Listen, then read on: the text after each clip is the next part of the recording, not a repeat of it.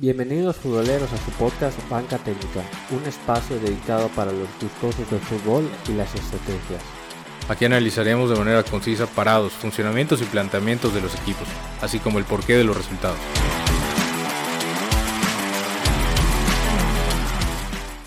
Y arrancamos con Banca Técnica, de futboleros para futboleros. Ya lo saben, en este episodio número 33 tenemos demasiado fútbol, hubo mucho en este fin de semana, pero nos vamos a enfocar mucho más en esta Champions, que vaya Champions, vaya noche mágica que nos dio ahorita el Real Madrid. Gerardo, ¿tú cómo lo viste? Hola, hola, bienvenidos todos. La verdad, muy, muy, muy decepcionado de la cruz azuleada del París. Más allá de todo el fútbol bueno que tuvimos y, y sobre todo en la ida el partido tan férreo y, peleado que habían tenido entre el Madrid y el, y el París. Que bien dijo Pepe del Bosque en la transmisión, tres de cuatro tiempos jugó mejor el París y un medio tiempo le bastó al Real Madrid, o casos 20 minutos, para darle la vuelta a un equipo que nomás no puede con la Champions, al igual que el Manchester City. Ha dejado mucho de ver, ha estado en instancias críticas más allá de finales y nomás no pueden. Yo no sé qué pasó, más allá de Donnarumma, más allá de la controversia, el estadio y el Real Madrid se comió al París. Por completo no se le vio identidad a este Paris Saint Germain. No le vimos identidad tampoco a Pochettino, pero yo igual concuerdo contigo, Gerardo, que la verdad eh, no se le puede echar todo al portero, aunque sí, tres tiempos estuvo mejor el París, pero tienen que ser cuatro, los partidos se juegan en 90 minutos y si es de ida y vuelta son 180. Y pues podemos hablar mucho de los pechos fríos que hay en, esos 11 titulares. No, pero no solamente los titulares. Es cierto, Donnarumma juega hoy y, no le va bien. Yo honestamente pensé que, que, estas instancias las jugaría Keylor. Yo me hubiese ido por Keylor. Eso igual por mucho, ¿eh? comentando mucho. En Keylor en, ¿Tú piensas que pudo haber hecho algo mejor en, las, en los goles? Definitivamente sí. Yo creo que, sobre todo en el segundo, en el error de, pues de Donnarumma, yo creo que eh, Keylor Navas ni de chiste te hace un, un, espectáculo de esos, no te hace una escena de esas. Y yo creo que Keylor pudo haber hecho más que Donnarumma en este partido. Y en ese sentido, pues Pochettino falló, entonces. Sí, Pochettino falla. Y no solamente Pochettino, los cambios, Isidra Guillet, que entra quién sabe para qué. Los que entran, porque así como entra Isidra o Idrissa Gay, no, no apareció en, el medio campo, Di María ni sus luces. En el momento que Ancelotti saca a Tony Cross e ingresa a Asensio y Camavinga, que entra como, pues sí, un revulsivo, pero la realidad es que... Entra Rodrigo y Camavinga. Sí, por eso mismo, o sea, entran ellos dos, yo tenía cierta duda de qué tanto podría aportar, sobre todo en el caso de Camavinga. Pero entra y entra muy bien. Conecta, el asista a Benzema en el, en el fatídico segundo gol. Rodrigo se dedica a encarar, encarar, encarar, algo que Asensio no hizo. Carvajal, en sus limitantes físicas y, de fútbol, pues le da para, para contener más allá del gol que hizo Kylian Mbappé, pues más allá de eso no hubo. Entonces, todo se dio de manera que el Madrid pudo remontar. Es cierto lo que dice Benzema, el, ADN del Real Madrid es la Champions y por eso dieron la vuelta. Pero ellos sí esperaban mucho más del París. Sobre todo habiendo tenido el 2 a 0, sabiendo que no hay gol de visitante, esperaba que, que fuesen por el tercero para que obligara al Real Madrid a meter tres, no solamente, bueno, en este caso para ir a tiempos extras. Entonces, un poco cautos, demasiado cautos. Yo no sé si Pochettino prefirió el 2 a 0 y contragolpearlos, pero no. La realidad es que no salió y a Ancelotti le salió todo. A Benzema le salió todo más bien. Correcto, pero igual yo creo que a Ancelotti, ahí sí tengo que diferir contigo, Gerardo. Camavinga sí jugó muy bien, jugó un muy buen partido, pero el hecho que Camavinga entrara y como que se apoyara más en Valverde, porque jugó con un 4-2-1, eh, había un adelantado y habían dos interiores por la falta de Casemiro, de Casemiro. Y entonces ahí pues pudo apoyar y darle respiración a Luka Modric que después del minuto 55 ya que em, entró el cambio, se le vio más respirado, con mejor pase, con mejor temple, mejores transiciones, ayudó a, a darle respiro a Luka Modric y que Luka Modric ayuda y apoyara a Benzema Sí. con, con unos grandes pases y un gran trazo que le dio a Vinicius. Sí, la verdad es que Modric cada partido que juega se renueva aún más para mí. eh, es un tipo increíble. Pero, hay que decirlo, ¿dónde quedó el París que jugó el primer tiempo? Ese, tridente Neymar, Messi y Mbappé para el segundo tiempo.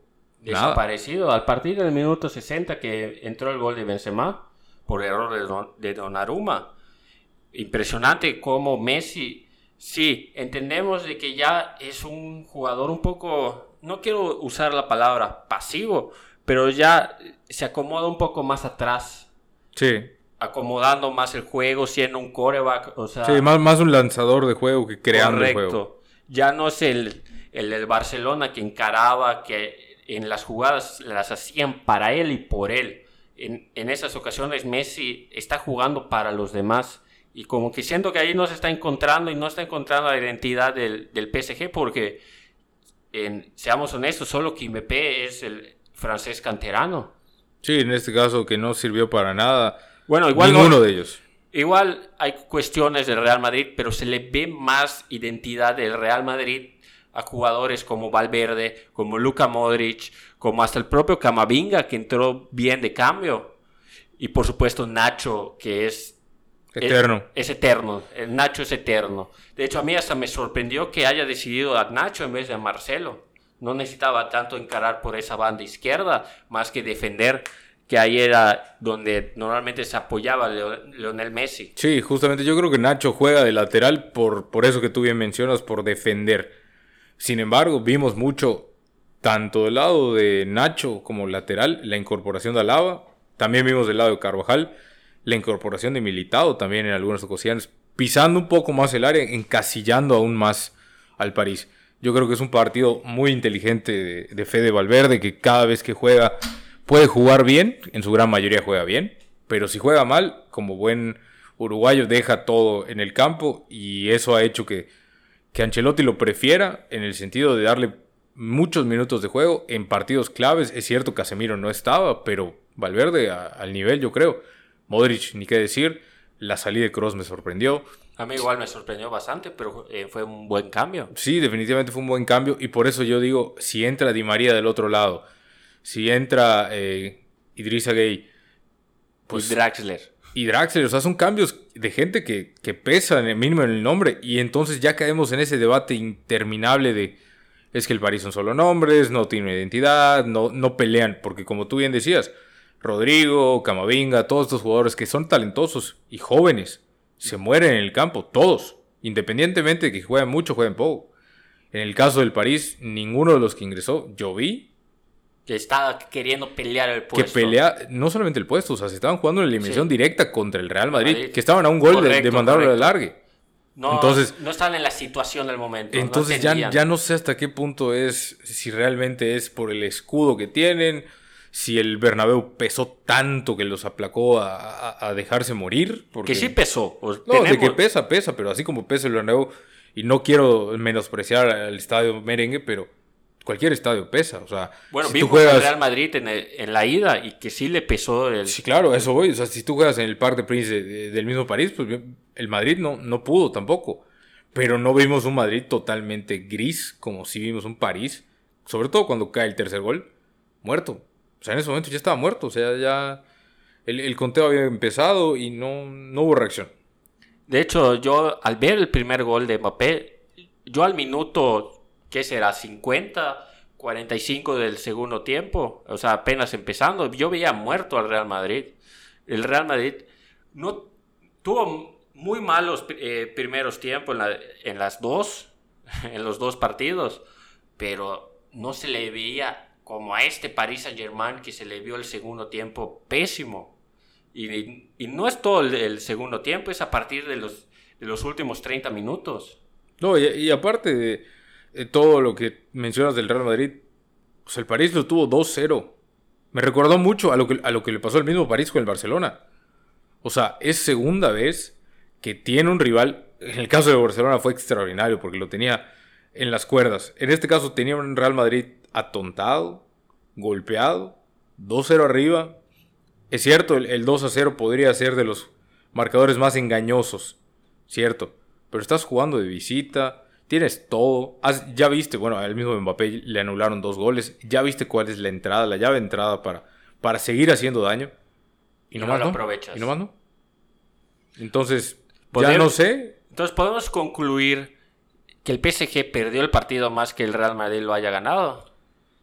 Ah, Tú quieres que nos insulten. No, no tanto así, pero a lo que voy. Para mí, para mí, respondiendo a tu pregunta, para mí sí. Sí, o sea, O sea, el Real Madrid lo gana más por lo que dejó de hacer u ocasionó el París que por méritos del Real Madrid. No le quiero quitar méritos a Benzema. por supuesto, Benzema es eterno. Es el jugador que carga el equipo. De hecho, a, a lo mejor no le estábamos dando lo suficientemente mérito a, a Benzema, que siempre estuvo mordiendo, siempre estuvo allá, en- estuvo peleando. Y cuando era presión alta, el primero era Benzema. Siempre contra Donnarumma, siempre contra Kimpembe, buscando el error. Y encontró varios. Sí, encontró varios, pero volvemos al mismo. O sea, encontró varios por los mismos errores del París. Claras de Correcto. gol que tuvo el Real Madrid.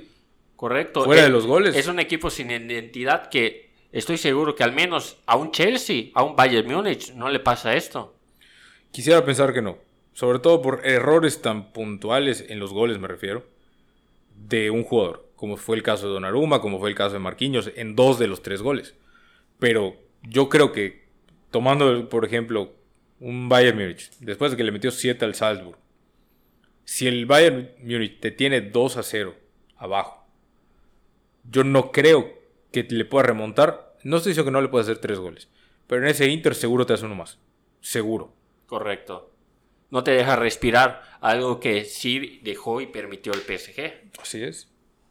La respiración del Real Madrid le dio ahorita la clasificación a los cuartos de final, junto con el Manchester City, que pues Manchester City, te- ¿hablamos algo de ese partido? Pues Nada Manchester City poder- es una es un equipo que viene embalado como la temporada pasada. Viene ah, en liga viene muy bien, en copas no tan bien.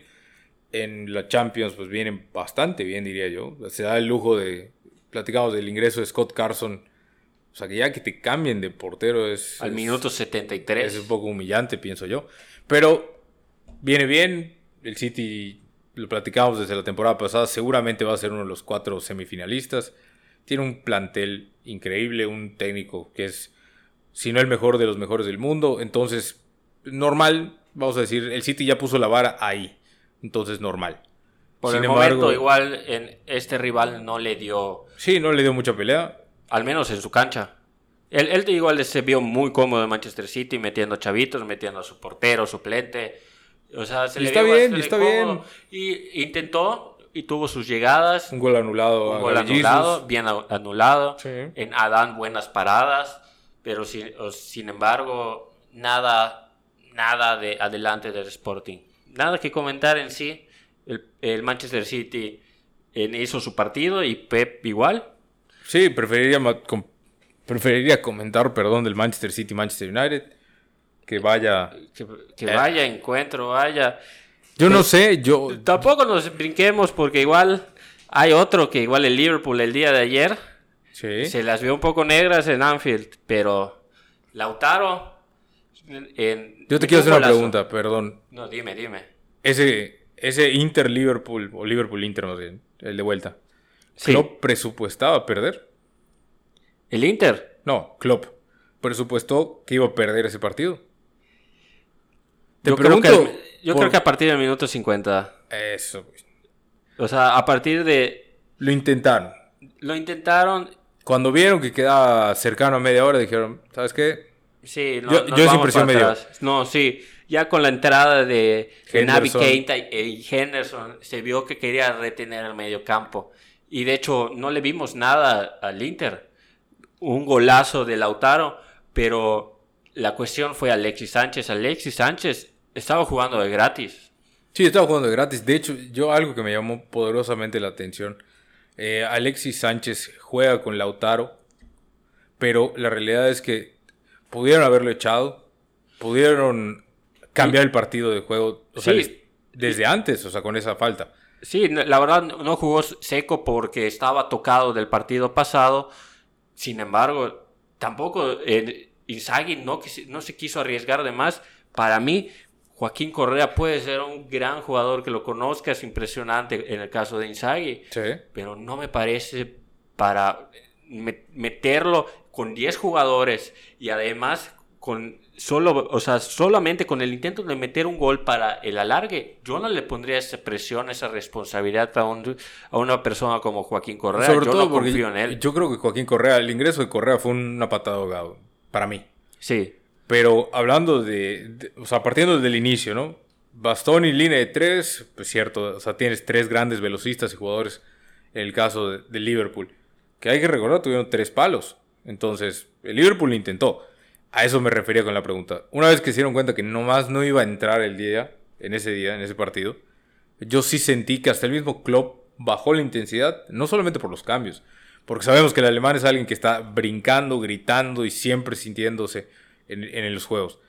Y no lo sentí. A partir del minuto 60 no lo sentí. Bajó, cae el gol de Lautaro, la expulsión de Alexis. Y dice, ¿sabes qué? De aquí soy, 0-1. Vamos a manejar, dosificar jugadores y así clasificamos. Así lo sentí yo. Es cierto, el Inter, en el grupo del Fantasy decían, es que el Inter es el más pecho frío de, Italia. Pues, pecho frío no, para mí sí murió en el límite. Lastimosamente lo de Alexis Sánchez, porque yo creo que el Inter hizo un buen partido.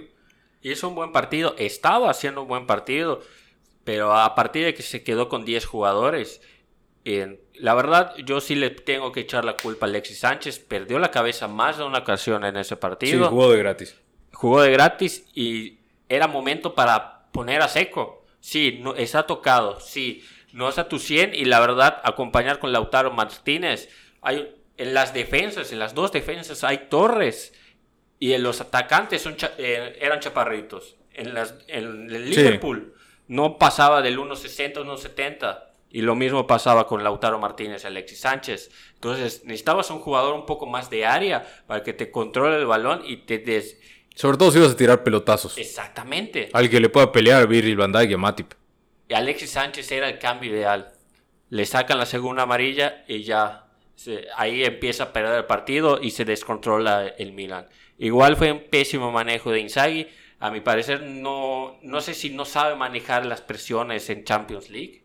Podría ser, es un técnico novato. Es un en cuestión de Champions. Sí, ha jugado alguna vez con, con, la Lazio, pero... Fase de grupos. Fase de grupos no cuenta. Y cuestiones de Europa League, la verdad, no... Ahorita en octavos de final no entra. Sí, es muy distinto jugar en Anfield con el Liverpool y demás. Bueno, vimos en el partido de ida, le costó perderlo. El, sí, le, el 0-2. Correcto. Y la verdad, el Anfield sí pesó. Pesó bastante. Y yo siento que el Inter no supo controlar su juego, en especial con Inzaghi. Yo tengo una, una duda. perdió el juego. Fuertes declaraciones. Yo tengo una duda.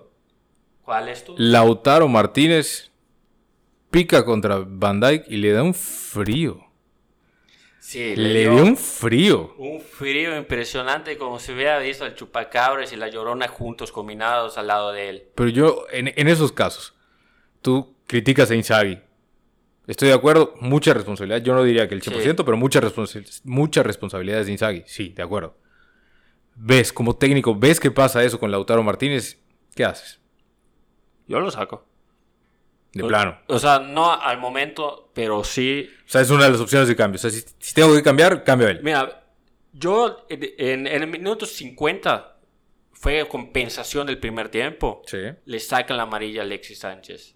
Desde ese momento ya digo, o sea, yo pensé de mi mente, Alexis Sánchez es candidato a salir.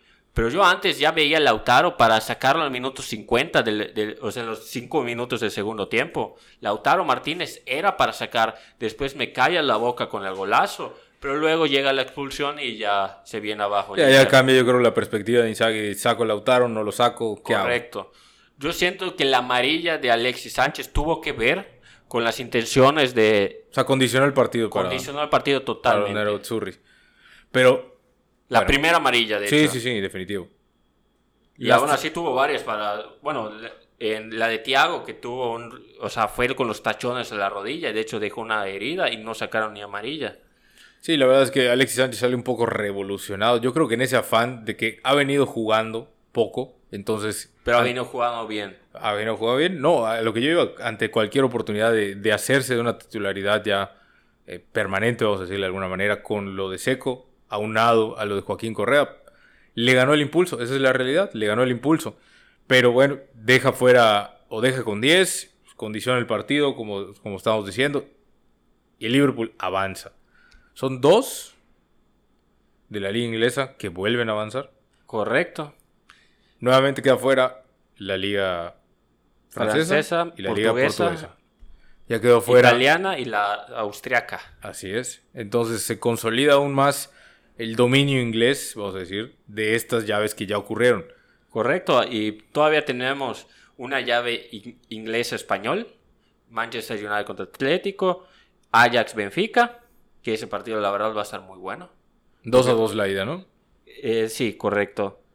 2 a 2. En, igual tenemos el Lille-Chelsea. Que, que, pues veamos qué pasa con el Lille allá. No, yo no lo veo totalmente muerto. Y Juventus-Villarreal. ¿Juventus va a sacar la casta italiana o no? Ah, ¿Te refieres al Catenacho?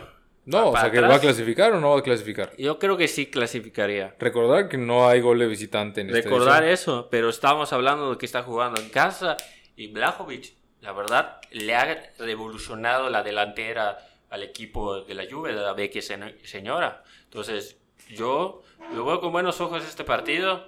Yo siento que es el partido a ver en, es- en, esa, en ese día, porque el otro, el Lille y Chelsea, sí está un poco O sea, no quieres ver a los campeones de Europa. No quiero ver un partido que ya sé cómo va a quedar. Porque Claro. en al Lille no lo vi esas ganas de matar o morir en el primer partido. Veamos, ojalá me calle en la boca. Ojalá que no, el- ojalá que no. En el segundo, veamos. Pero eh, hablando, justamente, ok, hablábamos de la Juventus, que parece ser o pinta favorita para pasar, de la misma manera el Chelsea. Ajax Benfica. Yo veo eh, más favorable al Ajax. Por su posición, por su experiencia en Champions. Y porque no tiene una maldición de su lado. Eh, Válidos todos los puntos. Válidos. Del, hablando del Manchester Atlético de Madrid. Yo quiero tocar ese tema por Ese sí es un tema delicado. el Manchester, el, el clásico de Manchester que recién pasó. Correcto. Yo no sé, y espero que no sea, si ya hay una ruptura de Cristiano Ronaldo con alguien. Con alguien, y no quiero especificar, porque yo no sé si Cristiano y Ralph Ragnick, no más no. Yo no sé si Cristiano Ronaldo con Harry Maguire, no más no. Yo no sé si Cristiano con el grupo en general o con alguien Polémico, hay algo polémico. allá. Hay algo allá y es evidente. Cristiano Ronaldo ya no es un jovencito, es de toda la experiencia, todo lo que ya sabemos, todos los halagos, todas las críticas, lo que sea. Algo no está cocinando allá. Y no es solamente Cristiano Ronaldo, porque Cristiano Ronaldo en este partido del City que les dan un baile, Baile, gran baile. no fue... Pero ajá, sigue. Cristiano Ronaldo no, no pudo haberlo evitado. Entonces, No. ya no sé culpa. qué le está pasando al Manchester United. Y, aún más, viene a jugar con un Atlético de Madrid que si alguno de los equipos que quedan, contra los que pudo haber jugado el Manchester United, es de los que sí saben jugar estas octavos de final, cuartos de final, Atlético Madrid, muy peligroso. Ya después se, cae. Pero esta parte sí la sabe jugar. Entonces, Manchester United, Atlético Madrid, van a jugar en Old Trafford con un marcador global empatado. ¿Quién pasa? De forma fría, concisa y así, yo creo que el Atlético Madrid. Estamos en una época post-Ferguson que todos los récords en cuanto a Old Trafford en contra se, están roto. rompiendo. Estamos, eh, bueno, la época post-Ferguson empezó hace que... Unos 10 años. No 10, pero por ahí.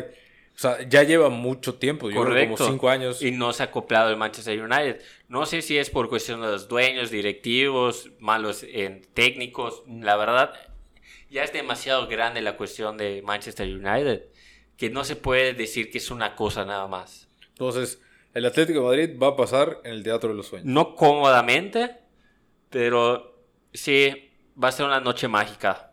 Y que yo creo que va, va a ser el ir triunfante el Atlético de Madrid.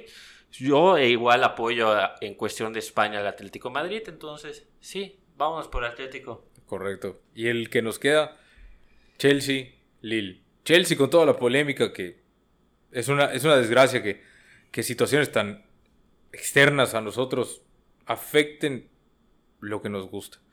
Yo estoy menospreciando el, conflicto bélico entre Ucrania y Rusia, pero increíblemente que algo así afecte el deporte. La venta del Chelsea por parte de Roman Abramovich a quien pueda. Entiendo, hasta el 15 de marzo se aceptan ofertas. El club está evaluado en 3.9 billones de libras. 3.900 millones de libras. Hasta el 15 de marzo se aceptan. Hay cuatro ofertas ya en la mesa. No se han revelado cantidades. Una es parte del dueño de los Dodgers con un magnate suizo. Hay otra oferta también de otro jugador, vamos a llamarle, americano. Son varios consorcios. La realidad es que yo no creo que una persona vaya y desembolse 4 mil millones de libras nada más. Nada más en individual, sí. ¿no? En individual. Entonces se busca que sea un consorcio, una sociedad y varios dueños. Yo quiero mencionar el tema porque la realidad es que Roman Abramovich, y yo lo platicaba fuera de estos micrófonos y con gente común y corriente como nosotros, Roman Abramovich ha sido un muy buen dueño. Compró el equipo, lo fortaleció, las mismas historias de estos nuevos ricos en el fútbol, cierto, vale. Tiene dos Champions, 20 títulos adicionales, y no solamente eso, nunca él en el ojo del huracán, nunca en polémica, nunca se le ha visto hacer nada, ha sido un muy buen dueño.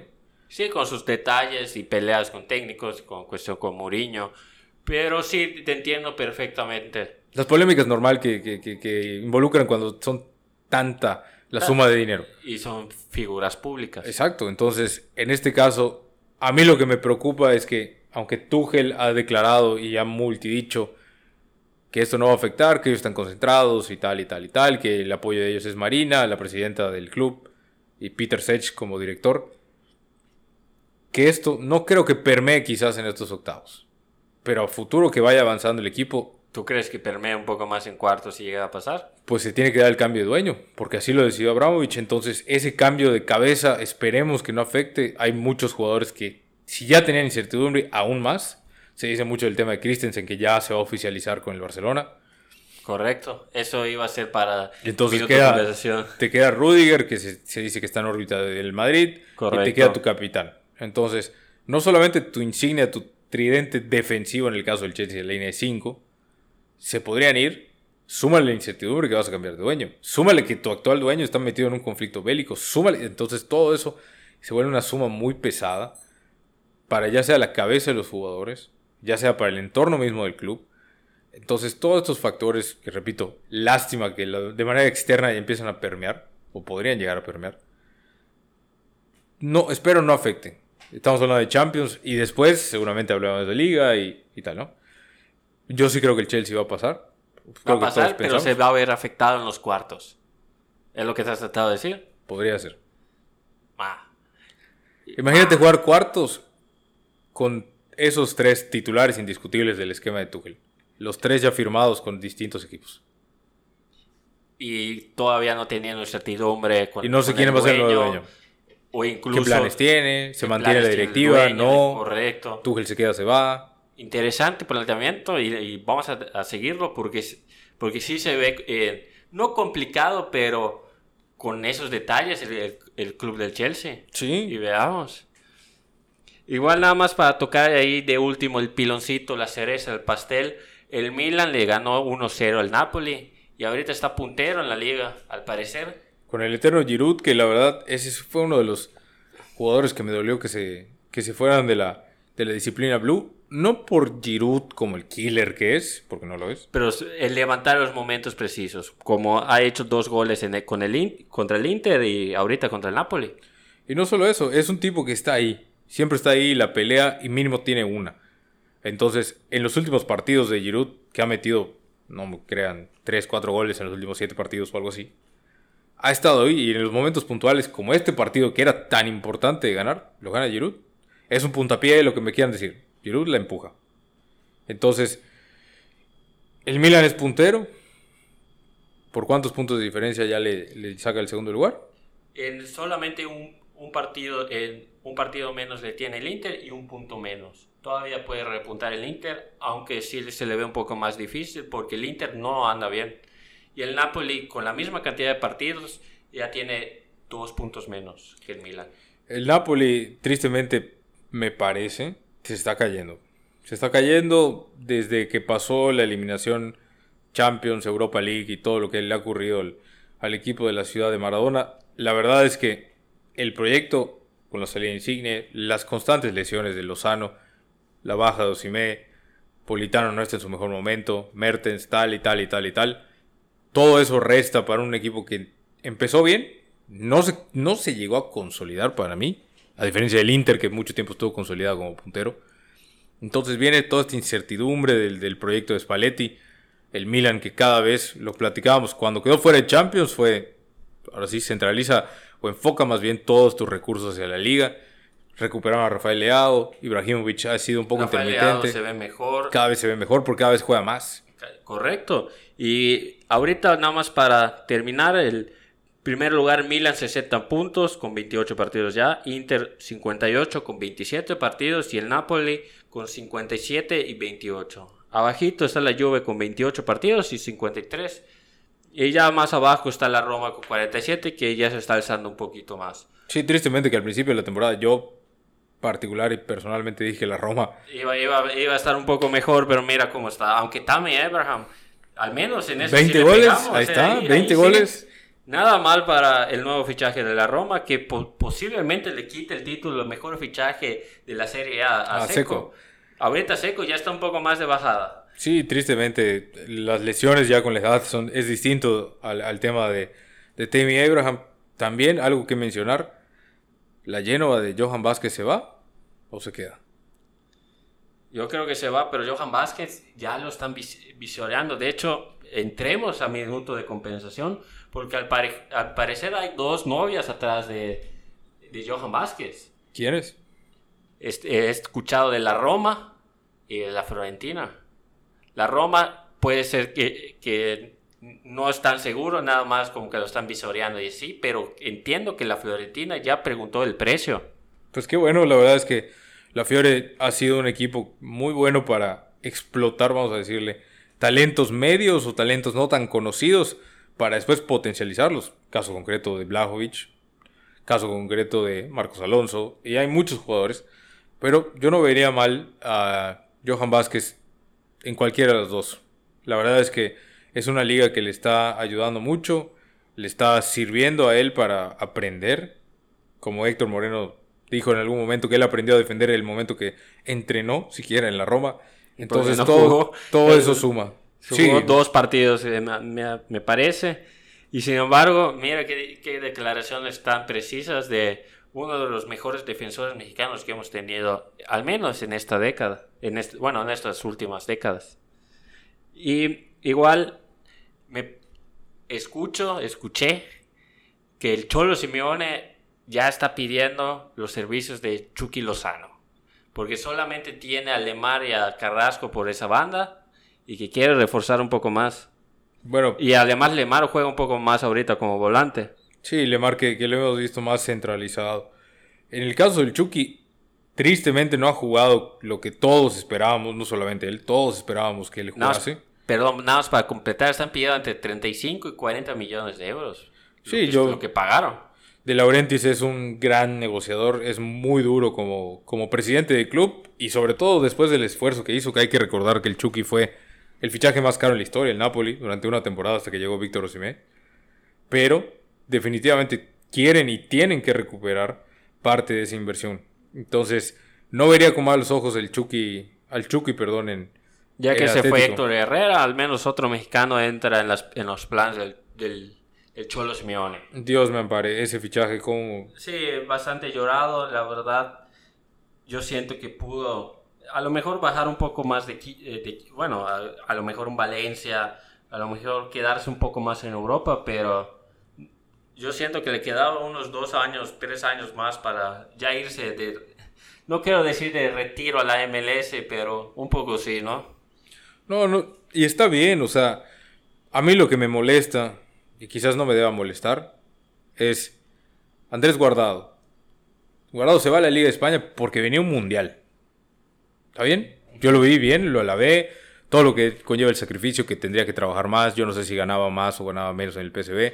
Pero el estatus que tenía en el PSV al, al Betis, que rápidamente lo recuperó por su mismo esfuerzo y dedicación, buenísimo. Pero Héctor Herrera, estás a un año del Mundial. Como está la selección, que estás llamado a ser uno de los líderes y jugadores claves y te vas a la MLS. Está muy bien, tema personal, te vas a una buena ciudad a ganar el dinero, es tu último gran contrato, lo entiendo. La seguridad, todo para tu familia, sí. No seas egoísta. En cuestión de mundial. Tú lo dices por año de mundial, ¿no? Sí. Perfecto, entonces muchas gracias por escucharnos. Ya saben todas nuestras opiniones por acá. Estamos igual por Twitter en Banca Técnica, Instagram igual Banca Técnica. Escríbenos y recuerden, disfruten el fútbol. Gerardo, ¿algo más que agregar? No, al- por favor disfruten el fútbol y no se peleen. No Sí. se peleen. Vivamos en paz, todos somos hermanos. Las barras y esas cuestiones violentas hay que evitarlas. Muchas gracias por escucharnos. Vamos a estar después del clásico, el clásico Real Madrid-Barcelona para comentar y disfruten el fútbol. Hasta luego. Ya llegó el pitazo final. Regresaremos el próximo episodio con más banca técnica.